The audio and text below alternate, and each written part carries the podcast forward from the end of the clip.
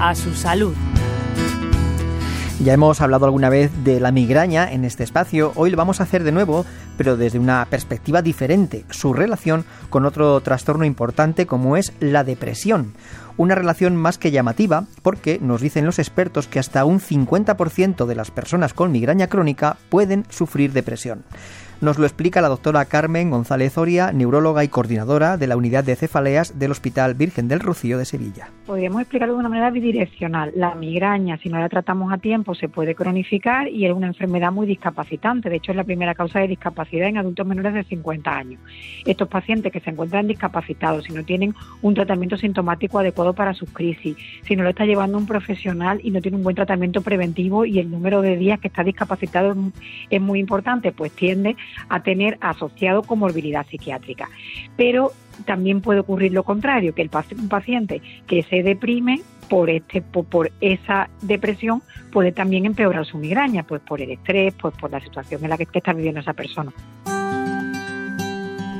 Hay diferentes tipos de migraña, la más relacionada con la depresión es la migraña crónica.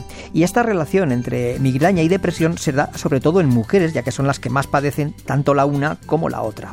Una de las claves para poder enfrentar el problema es su detección. A los pacientes hay que verlo de una, de una manera totalmente integral, y, pero es mucho ah, independiente. Además tenemos que ver, tenemos que ver al paciente eh, de, de una forma global, desde los hábitos de vida que tiene, eh, de cómo es, cómo, o sea, cómo está de satisfecho con su vida, eh, cómo está de ánimo, porque muchas veces nos centramos, el especialista concreto se centra en una patología concreta y se olvida de todo lo demás.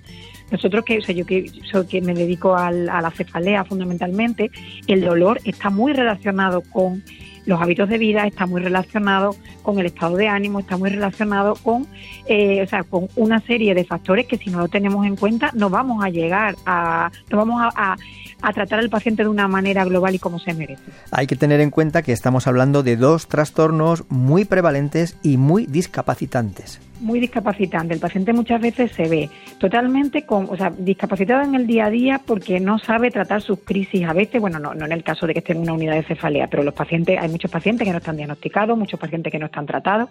Y si esa migraña además va empeorando con el tiempo porque no tiene un tratamiento preventivo adecuado el paciente, no lo siguen bien y termina cronificándose, el paciente tiene una discapacidad tremenda, no puede, falta el trabajo, eh, va al trabajo pero eh, con, o sea, con presentismo que se llama, o sea, el paciente va pero no rinde, no puede ir con sus hijos al parque, eh, no se pierde eventos sociales, esto genera una frustración y una, una alteración del ánimo importantísimo, con lo cual esto se convierte en un círculo vicioso. Ese trastorno, esa alteración del ánimo empeora la migraña y esa migraña empeora el ánimo, con lo cual por eso mm, tenemos que, eh, tenemos que insistir en que es importantísimo hacer ese manejo integral de estos pacientes.